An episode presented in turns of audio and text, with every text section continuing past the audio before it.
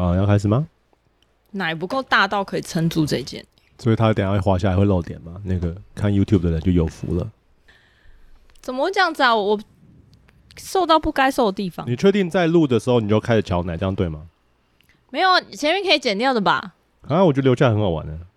不要不要这样，我们没有没有要走那个哦路线。但我觉得还好，你刚刚有很很不雅吗？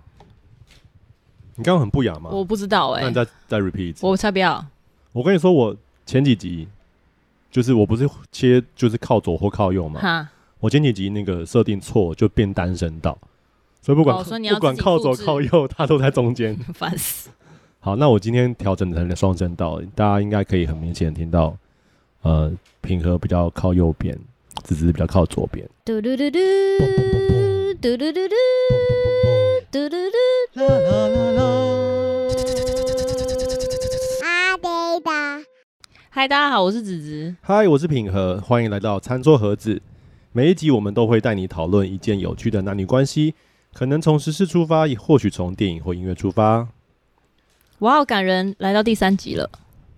对，这不是必然的结果吗？就是、没有，因为我没有当初没有设定说会做这么多集。没有，如果当初只做一集，就不会放 Podcast，就会变成 YouTube。哦、那我们今天很难得，今天拍摄的时间是早上，我们来分享一下今天吃什么早餐好了。你先吗？好啊。你的就是很 ordinary 早餐。我，我今天就选了间家里附近的。哦、我加太多了。家里附近的那个早餐店，然后。选了奶茶，呃，猪排葱抓饼套餐，然后还有附一个看起来很难吃的薯条，我也是买来才知道的。我今天吃的呢是面线，我不知道有没有人会跟我一样，我早餐很爱吃面线，虽然机会不多。然后的原因是因为啊，我在高中读中山女高的时期，我们学校的那个我们对面就是高架桥嘛，然后高架桥下。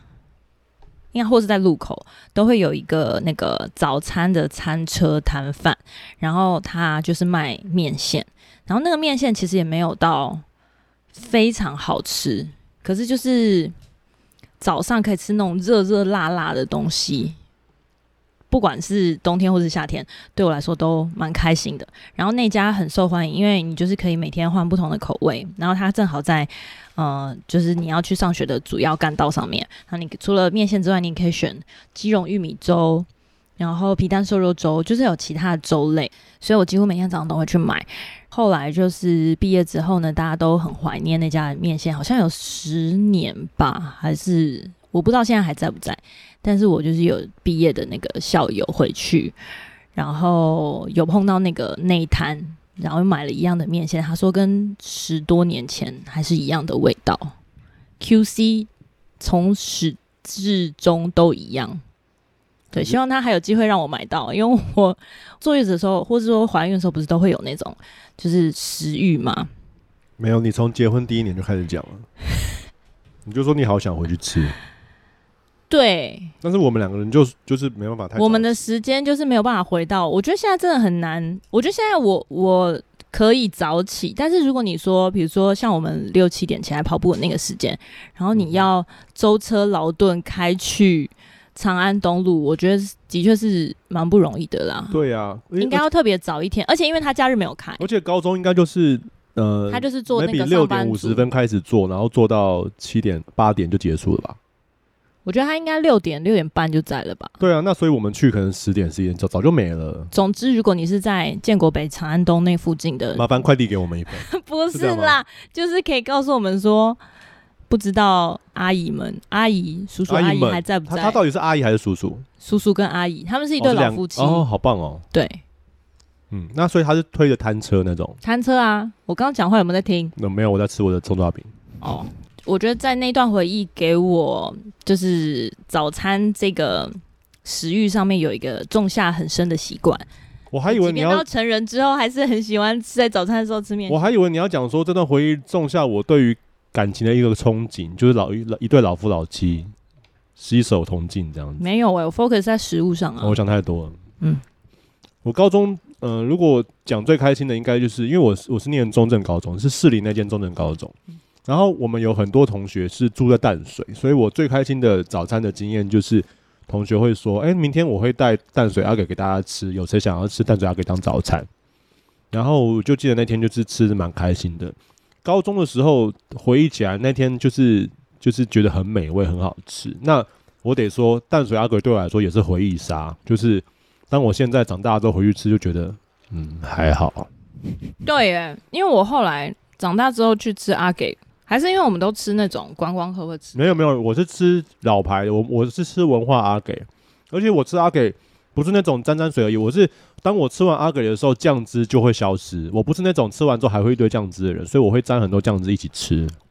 哎、欸，我也是吃酱的人，所以我觉得现在就吃一个情怀，酱跟那个食物本身一样的重要，好吗？嗯、为什么讲到阿给啊？就讲到早餐啊，哎、欸，但我想讲的就是，我对于早餐店是很挑剔的，就是它必须要奶茶好喝，我才能买它。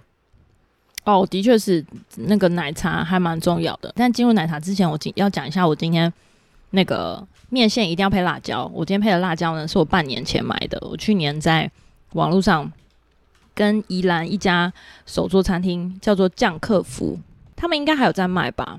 辣椒跟葱，好像还有我不知道有没有炒一点小鱼干。它的海鲜是那种私厨不定期出的，然后会真空包装寄到你家。它的辣椒真心很辣，所以你如果是很会吃辣的人，因为我其实没有非常会吃辣，可是我就是很喜欢什么东西都加一点加一点，我就吃很久。你看我到这一罐大概还有九成，去年吃到今年。对，我不知道大家的。辣椒的癖好怎么样？然后其实我在三四年前吧，我就是有有喜欢吃那种川四川味椒麻的那种辣椒酱。然后有一年，我我记得我还在二一五一六一六年的时候，那家辣椒辣椒酱停产，停产到我整个非常崩溃，因为我就是找遍了各大超商跟卖场都找不到那家。然后我还根据它的标签上面找到那家食品加工，然后它歇业，就是它倒闭。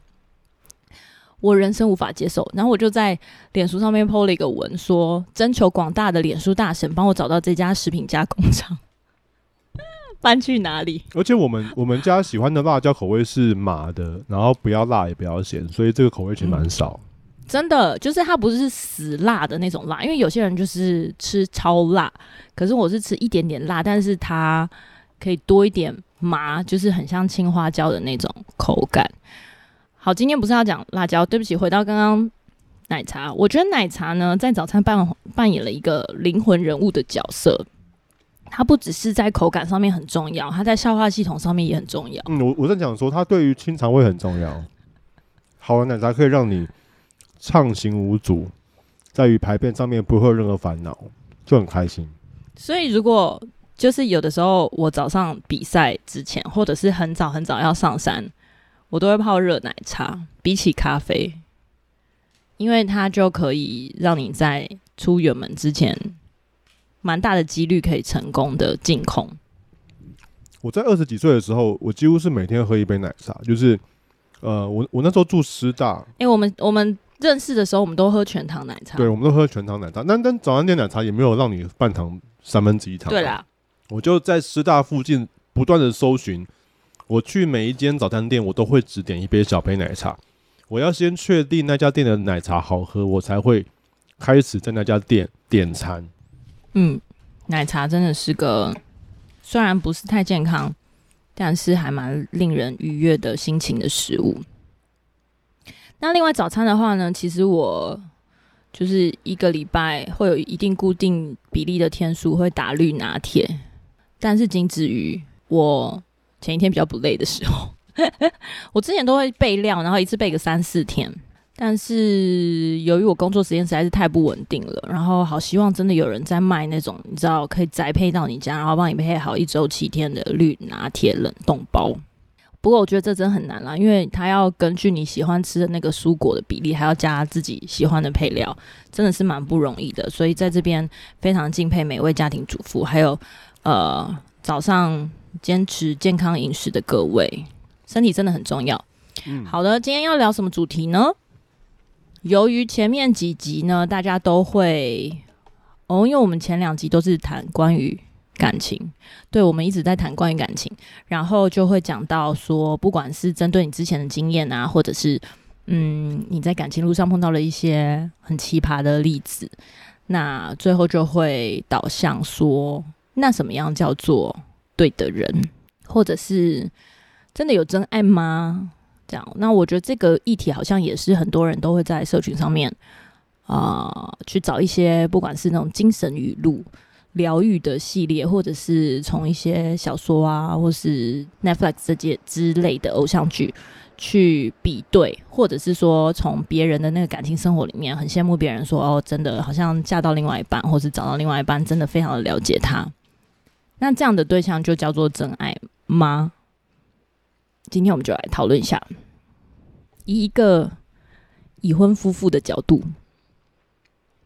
嗯，其实我正想要讲，就是我觉得如果要讨论什么是真爱，或者如何找真爱的时候，需要先定义什么是真爱。那所以，如果照子子你刚刚说的，嘿嘿，很了解你的人就是真爱吗？其实我我我妈也算是蛮了解我的。所以你妈是你的天煞孤星？什么啦？还有另外一种是我，我之前前阵子有听我朋友讲一个什么双生火焰，我不知道这个词哪里来的，但是我觉得很什么东西？塔罗牌吗？哦，好像是哎、欸，某一种我也不知道这个词哪里来的，可能就是某一种跟那种命运什么之类相关的。然后他说双生火焰就是跟你几乎完全一样。不一定是契合哦，但是就是说他的个性喜好啊，然后行为举止啊，各种默契，跟你来说感觉就是这世界上的另外一个你，就叫做双生火焰。然后这种感情呢，如果假使你们在一起了，就会要么就是极端的开心，要么就是极端的痛苦，要么就是极端的开心加上极端痛苦。废话，废话。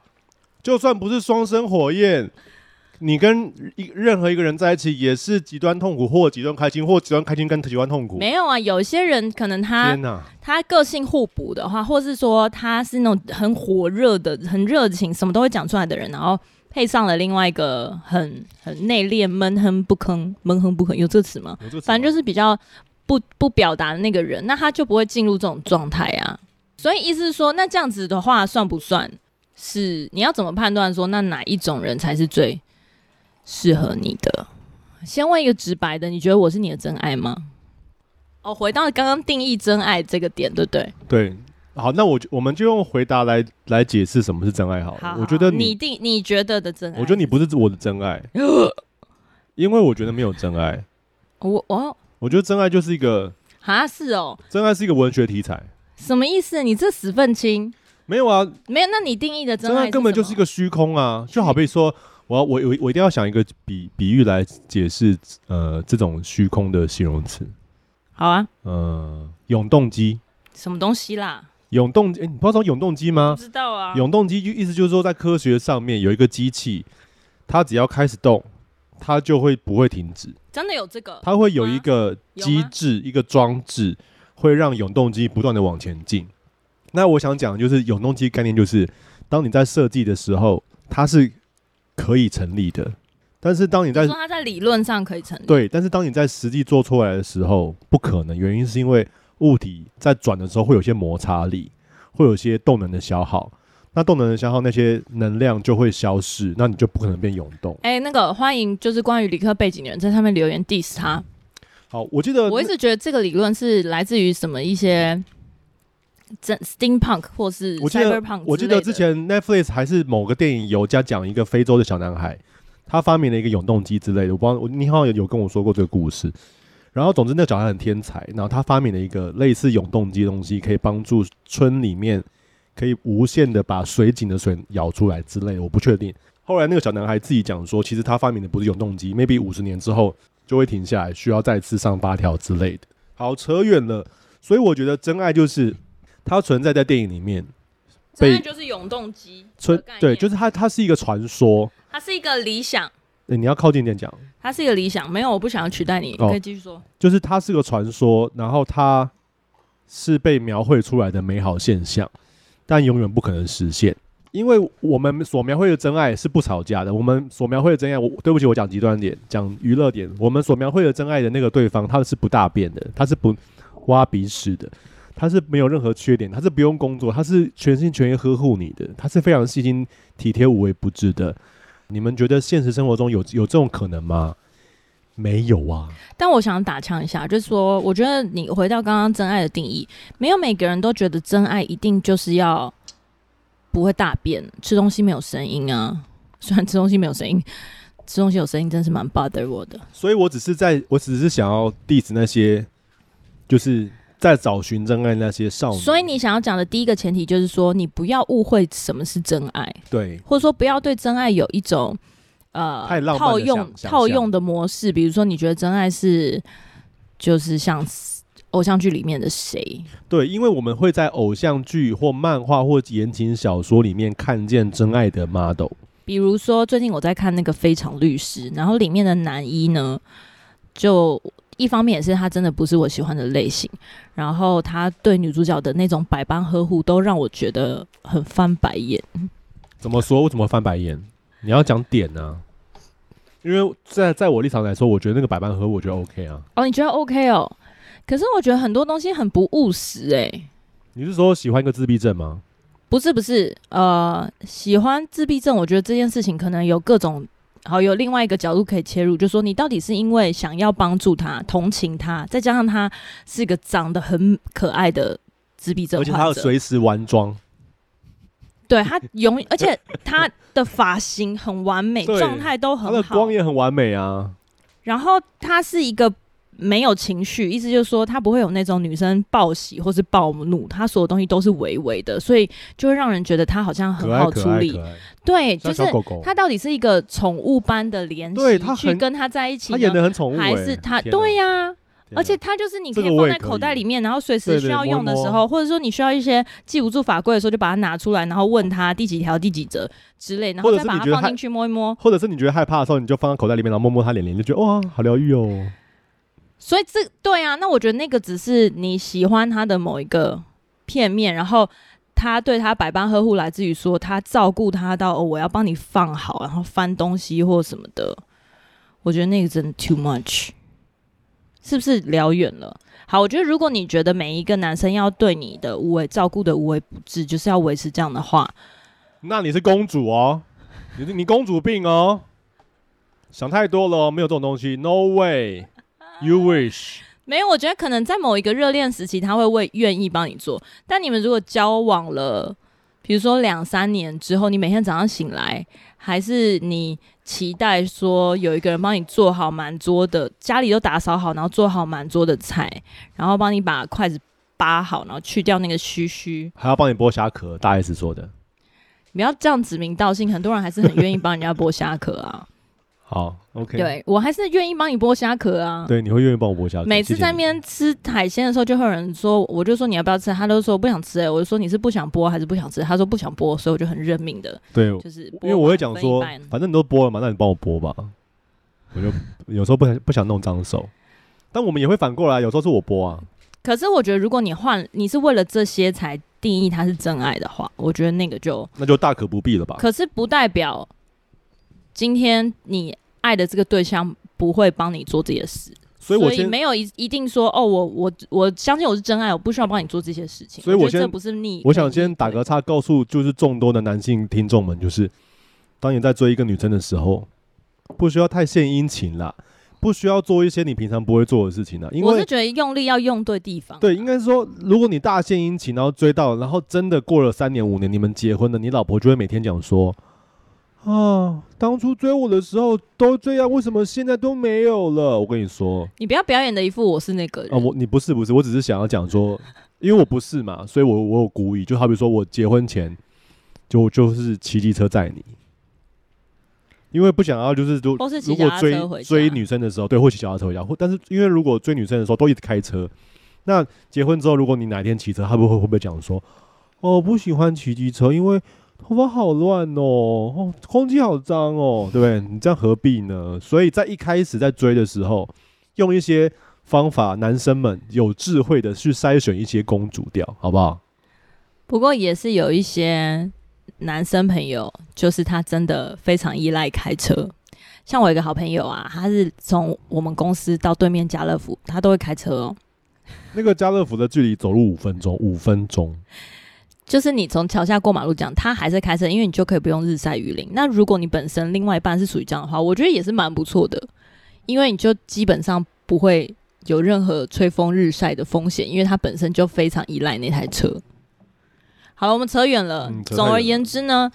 呃，我觉得在真爱上面，其实第一个就是应该是要理清你对真爱的定义是什么。然后你在理清这个定义上面呢，我觉得需要，因为其实你你对于真爱的期待会随着年龄，还有你的角色转换，或是你生活经验，它会一直改变。我相信大家现在对真爱的期待，应该不是你可能小学五年级希望的真爱吧。所以，既然你是我们人都是一直在改变的，那我觉得应该是要帮助自己去理清，说你期待那个可以跟你长久相处的对的人。如果你相信有真爱的话，这个对的人到底是什么样子的人？没错。那这个这个条件，我觉得应该要写下来，嗯，然后让你自己不会，呃。对我对我来说啦，我会把它写下来。然后写下来的原因是因为它可以帮助我在今天因为某一种悸动，或是某一种外在环境的引诱下，如果我对对方产生了情愫或是感觉，我可以回去看这些条件，让我帮助我自己可以稍稍脱离那个费洛蒙的影响。诶，你是不是很常受到费洛蒙影响？我很常。然后就在脑内飞炸开的时候呢，你可以。保持一点理智，然后去分辨说，没有没有，我期待的真爱其实，嗯，不是这样的，嗯、或是说，哦，他可能已经 fulfill 我某个部分的期待，但是其他有很重要的其他的部分，我还没有观察到，所以你就不要一头栽进去。嗯，没错，这是一个理想啦。当然我知道这很难，可是如果你拿掉这一步，哇哦，那你就真的只能评断。当下的费洛蒙，还有你是不是在惊奇前后的那种性欲高涨的时候，来判断对方是不是你的真爱？那这个就很像是好莱坞的感情电影，就是如果你很常看好莱坞的感感情电影，其实男女主角都是在一个冲动里面去选择呃对方，然后因为这个冲动，所以就好像是在赌博一样，像开福袋一样，然后对方就开福袋，就是打开来你不知道是什么东西，你先买了。但是你打开来就不确定，oh, oh, oh. 就是一个惊喜袋嘛。有可能是很好，有可能是很烂。那所以就会衍生许多有趣的剧情，就会展开那个爱情的电影。我觉得婚姻其实就像是一个旅程。嗯，那刚刚只是所说的就是你要写一些条件，就好像是你要确定你要去哪里。举例来说，你要今天就要去法国巴黎，巴黎就是你的目的地。那你也要继续写说，那我想要的是背包客的旅行，还是？呃，一个豪华的呃旅行团的旅程，那你必须要先确定你的目的地，确定你的行程的细节之后，你才能开始找旅伴嘛。嗯哼，开出条件之后，你才会知道说哪些人适合。那所以相同的，在感情当中，你可以你可以讲说，我要一个呃，我不要结婚，我就是不婚主义，但是我想要跟某个人有一个长久的同居关系，然后两个人一定要聊得很来。那这样子。你就已经就是你的条件就已经确认，就是没有要结婚，然后可以可以同居，以及要聊得很来。那或许有人说不行，我一定要就是我要疯狂做爱，就是我要有一个他的性的倾向或习惯跟频率跟次数。你是不是受到那个班艾佛列克那个班艾佛列克跟那个珍妮佛罗佩兹最近又结婚？呃，又结婚其实是因为他们二十二十年前他们有订婚，但是后来让他们离婚嘛？呃，不，他们订婚之后他们分手。那最近就传说，珍妮佛罗佩兹就是在结婚的契约上写说，一定要一个礼拜做爱几次，四次。这是传说啦，他们没有本人没有说一定要做爱四次。对，类似这样这样的东西，就是你一定要很明确，意思就是说，你要在动心之前先做这件事。就是说，如果你今天是已经爱上了某一个对象的的这个前提之下去写这些条件，这些条件其实你在潜意识里面都是为了对方而写的，那它的参考价值就不是太高。没错，所以在动心动心之前先写。所以最完美的状态之下是在你。呃，空窗，但是是你身心算是蛮健康的状态，就是你在当时不是，为了报复前男友或是怎么？哎、呃，对，不是因为受伤或是被欺骗、被倒债，然后正在逃亡，各种压力，工作水深火热，或是想要逃离家庭，对家庭很失望等等的这些原因排尽量尽可能排除的状态之下。去写下自己对未来另外一半，就是你你想要一起走下去的这个 partner，他到底是一个什么样子？我觉得这个算是最理想的。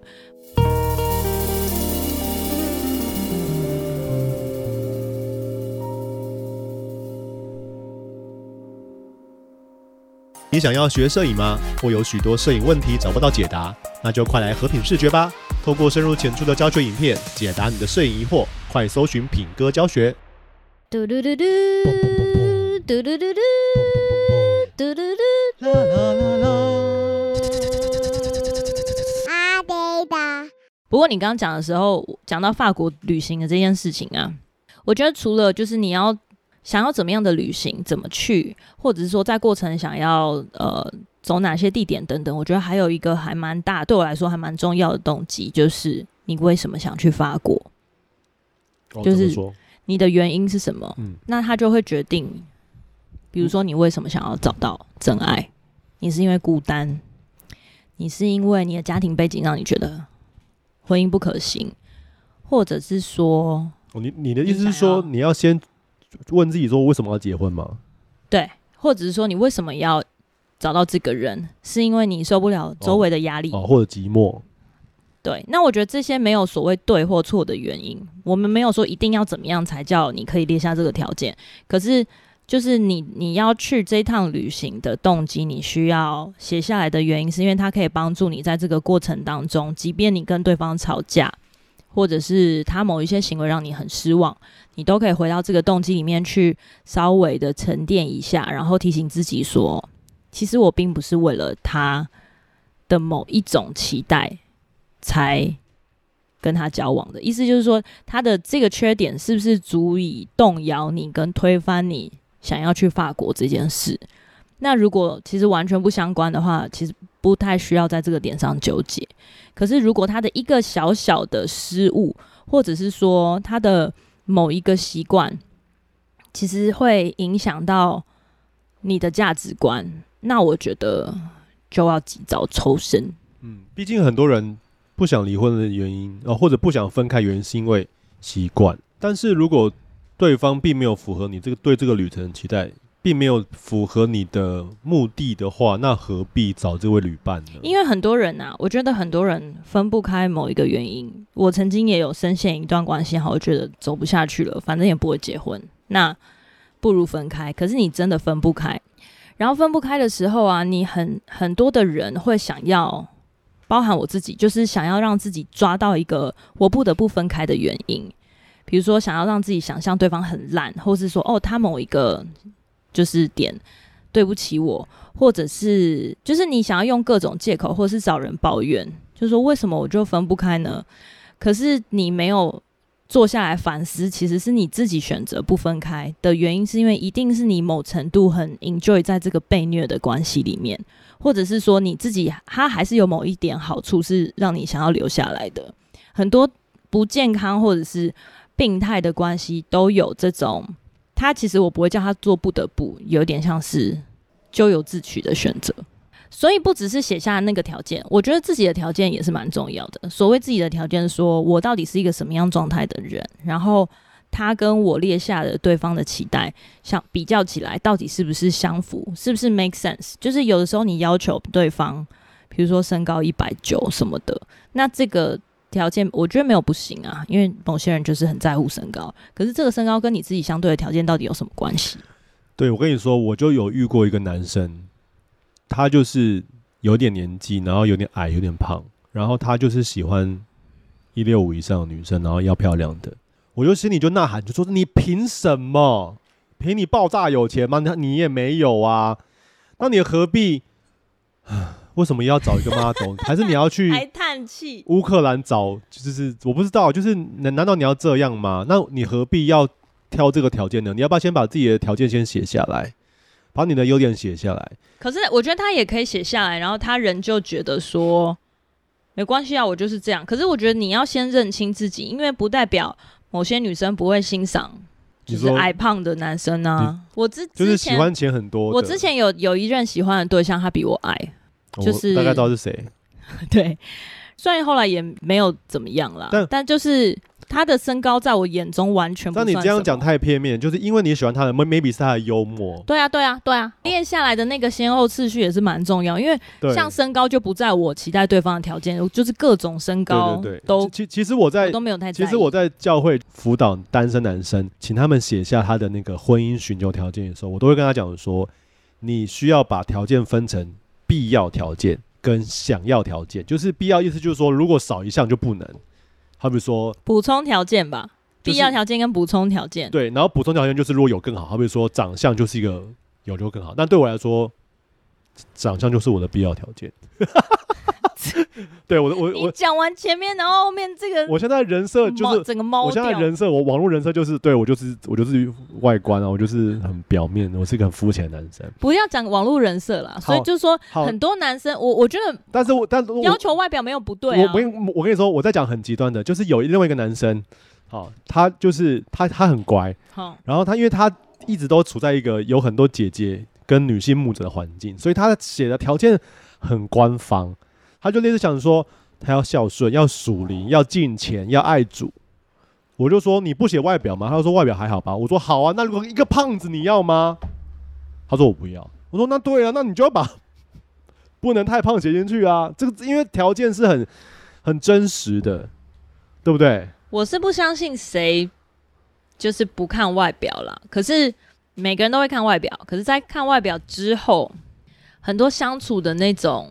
契合，我觉得那个悸动是比较长久的。我很怕我刚刚那个言论被延上，这样我我我先讲，我没有歧视。我跟你说，你的你的已经被延上了。你的追踪者没有多到会把你延上。哦，对对，还好啦。我，我觉得我对啊，没有没有到。我刚刚只是用一个很细腻的方式在讲，就是在戏谑，就是在讨论说，当你把一个人真实的感受讲出来的时候，就需要去扯掉很多表面的条件，好比说。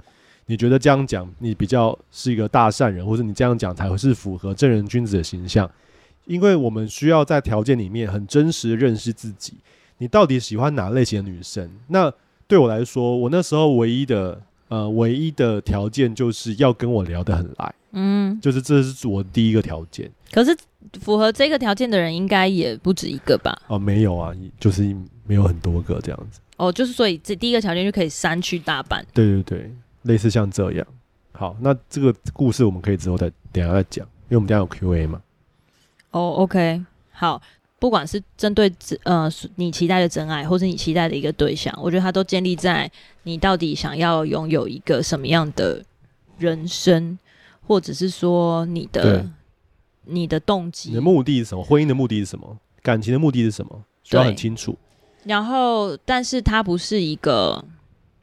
好像就是一个 checklist，你你他满足了你可能百分之九十的条件，然后就觉得哦是他了，然后发现哎对方不喜欢你。对啊，毕竟毕竟感情是维系在两人双方的关系当中。对，所以我我觉得他不是一个绝对的通则，可是他真的有对，至少对我来说有一个很某某程度的帮助，甚至是说呃，当我学习到呃这个方法，或是说这种一种自我省察的功能之后。即便我在我过去失败的感情里面，我都会写下我跟对方不适合的地方。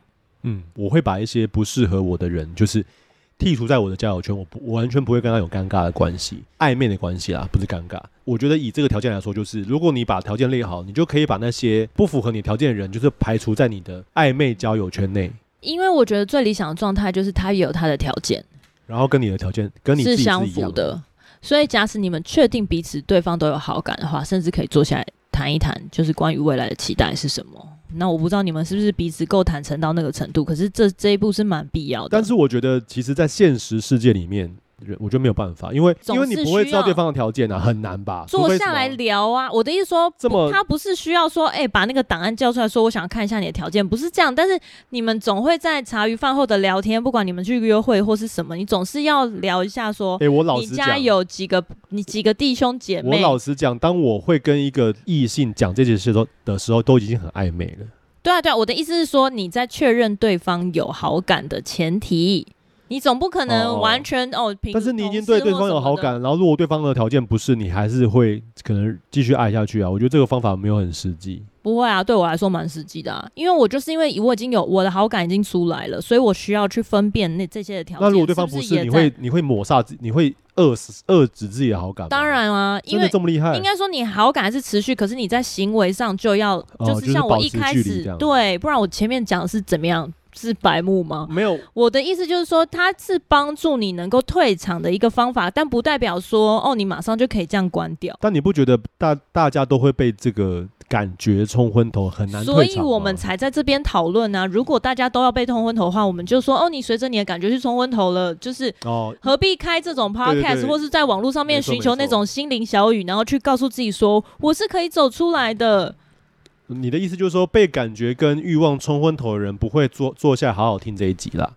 没有，我觉得反而被感觉跟欲望冲昏头的人，他们自己知道自己是这样的人，可他们一直在寻求各种方法去让自己不要的那么的凭感觉行事。那如果有些人就是哦，我活在当下凭感觉行事，那我觉得这一集听听就算了，也没有，也不会影响他人生的选择跟价值观。可是如果是那些在讨论里面去改变自己想法，或者是说他想要知道怎么样可以脱离一种所谓轮回的模式。虽然我不相信轮回，可是他就觉得说，为什么每一任都会选择这样子的人？但这样的人不适合我啊。那你就需要好好的写下来，到底你觉得什么样的人适合你？所以当你碰到不适合你的时候，就是请你把你里面那种冲动的小人给他掐死。没错。所以对我来说，呃，我的真爱的定义就是它符合我所开出的条件，并且双方都愿意为这段关系付上代价。呃，我之前有听过，呃，一个澳洲的临床心理医生，他讲过一句话，就 Doctor Robbie，他讲说，婚姻关系啊，如果你你不想要婚结婚，你也可以把它当做是两性关系。两性关系就好像是双方去攀岩，就是攀那种雪山。就是两个人都穿的那种装备，然后你们两个人彼此系上一根绳子。有看过攀岩或者是攀雪山那种电影的人应该知道，因为他们怕为了掉下去，所以他们会系绳子。意思就是说，如果右边那个人掉下去的话，因为左边那个人还含住嘛，还勾着，所以右边那个人就不会摔下去，就会顺着绳子爬回来。两性关系在交往过程中就好像是彼此系着一根绳子的情侣。如果男生跟女生吵架，男男生说应该往左边走啊，女生说我应该往右边走啊，男生就故意硬要走，最后女生就会被他拉走，女生就会掉下去，到最后两个人一起掉下山崖。所以唯一的方式就是两个人去找到第三条路，既不是男生想要走路，也不是女生想要走路，而是第三条男生跟女生都愿意接受的一条路，那两个人才有可能一起登上山顶。所以我刚刚讲说，真爱就是两个人要。会愿意为彼此的关系牺牲，就是两个人都需要牺牲。听完这这个部分之后，就觉得深深体会到考确保跟先锋确保的重要。这个题好小众，但的确是啦，就是说你不是要找一个对象，他只负责深深的凝望你，眼中没有其他任何人，而是你们共同前往同一个方向，就是你们看的目的地是一样的。然后在这个前提之下，可以帮助彼此一起前往那个目的地，而不是说你有你的目的地，我有我的目的地。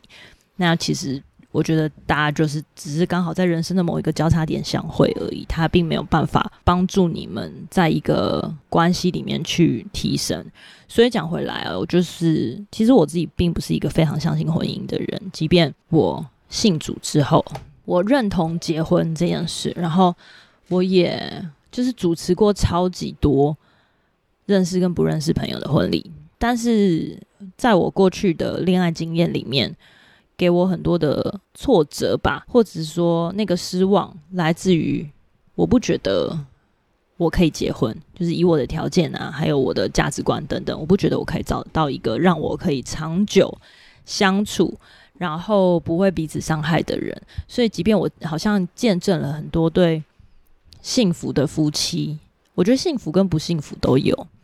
可是我很难对婚姻有憧憬，就是不会像我某一些朋友从大学毕业就一直觉得说哇，好想结婚哦，就是好想赶快找个人嫁掉。可能他是想要不要工作，靠老公。没有吧？他想要他想要完成人生的一某一个成就吧，就是 结婚是一个人生必或者结婚生小孩是他在人生规划当中一个很很重要的过程的事情。那我觉得也没有不对，只是说他对我来说真的没有什么很大的吸引力。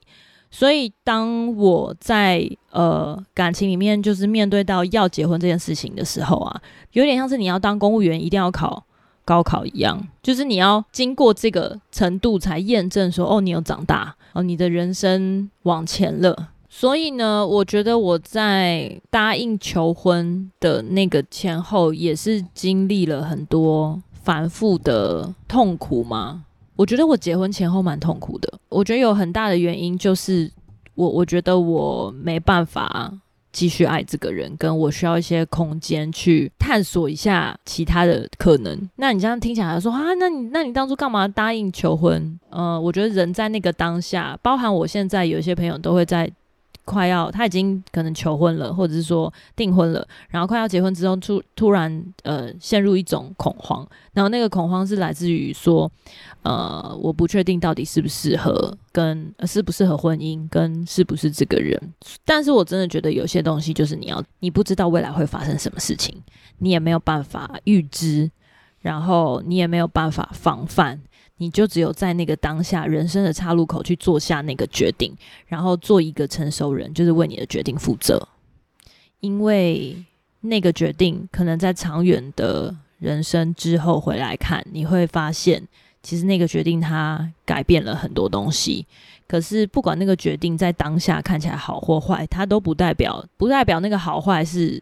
成为你人生的好坏，你在那个决定的里头去，在做决定之前有认真的评估跟考虑，就你所可能的 resource 帮助你去做下那个决定。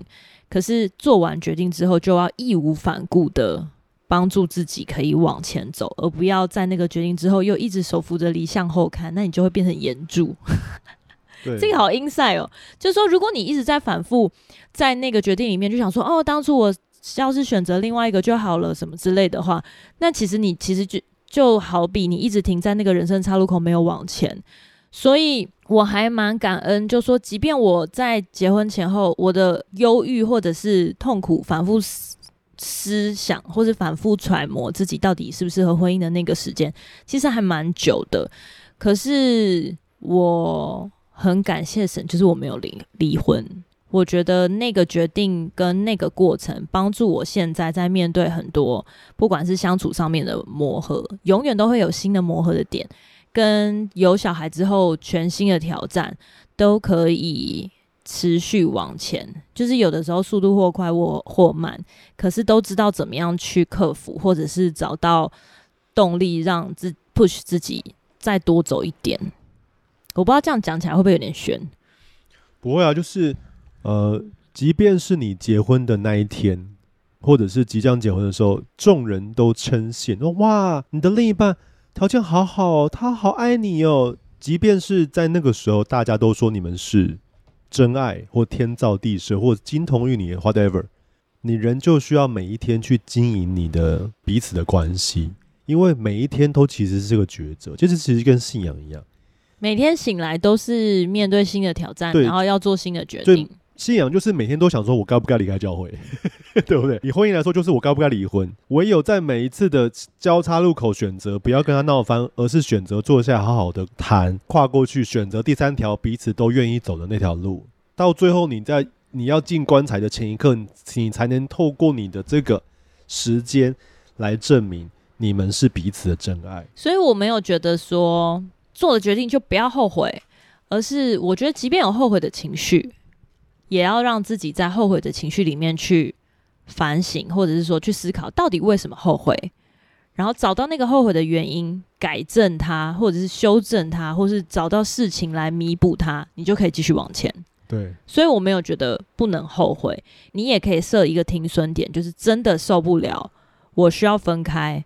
分开不代表人生的失败，因为你总是为这段关系里面付出了代价，还有有所学习。如果你真的觉得这段时间是浪费你的人生，可是时间已经过了，那就汲取这个浪费人生的教训，接下来要把人生的每一分钟都活得弥补能够弥补之前浪费的那段时光。那我觉得那一段时光就会很值得。这是要对曾经在教会里面因为感情而觉得牧者很叽歪，然后最后离开教会的人说的：你的感情是你的感情，你的婚姻是你的婚姻。你觉得牧者很刁难你，女人，你觉得牧者说先冷静一下的原因，不是因为牧者要拆散你，谁 谁管你呀？但是因为结婚之后，如果对方真的跟你很不适合，或跟你很不像的话，你会不会回来怪他？你就要背负着一切的后悔，然后每天都在讲说，我为什么要这样子？牧者只是在这之前先出言提醒说，再想想，因为你的确也可以结婚，可是结婚之后的付你付的代价。你所受的痛苦就会更多、更翻倍，跟一个没那么痛苦、比较容易改，跟超级痛苦、超级需要改的人比起来，就是是哪一个？这就是木泽的建议。你还是可以不需要听这些建议，或是听进这些建议。应该讲说，不是说不能听建议，你可以听了建议之后想清楚。还是做自己的决定。对，但是不管我就是要跟他在一起，再辛苦我都愿意。那记住这句话，因为接下来辛苦的时候，因为你要负一直拿出来重刷。对，你要当年结婚前那句话，你要不断的打自己的脸，透过自己的嘴巴打自己的脸。我就是要啊，我会自己承担，我才不管你们，我要离开教会结婚，就类似这样子。听完这集之后，我不知道对大家是否会有一些帮助。可是，如果你现在正在即将结婚的呃犹豫，或者是这种挑战当中。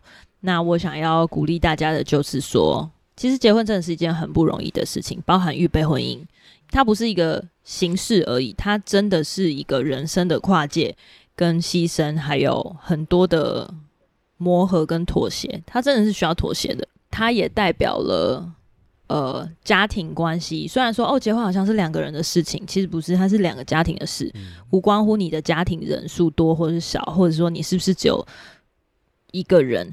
而是你背负着，就是你从小到大长大的环境跟价值观，你的家庭所赋予你的一些判断的能力跟经验，所以你是带着这些东西跟对方结婚，你就没有办法跟自己的家庭切割，大家出来会结婚会变成是两个家庭的东西，所以在这样的前提之下，的确是会有很多的呃空间跟很多的障碍，你需要一起去讨论跟克服。那你就想象这是你们共同打的人生第一只怪。就是是一个第一次碰到一个很难的副本，是这样讲吗？那接下来，接下来一定会有其他的副本，所以你们先在这个副本里面找到了一种共同打怪的磨合的方式，怎么样前后配合，然后怎么样布局，那我相信就会是一个好的开始。所以不要轻易在预备婚姻里面放弃。那如果你真的觉得不是呃很有信心，然后你有很多的怀疑，然后。也觉得很没有把握，那我觉得你需要停下来休息一下，然后有一点自己的空间去找了解你的人谈一谈。那我相信你在这个谈一谈的过程里面，梳理自己的思绪，到底是来自于不确定性的惶恐，来自于情绪，还是来自于一些不可避免的原因，然后也帮助你呃设一个停损点，就是要不要继续往前。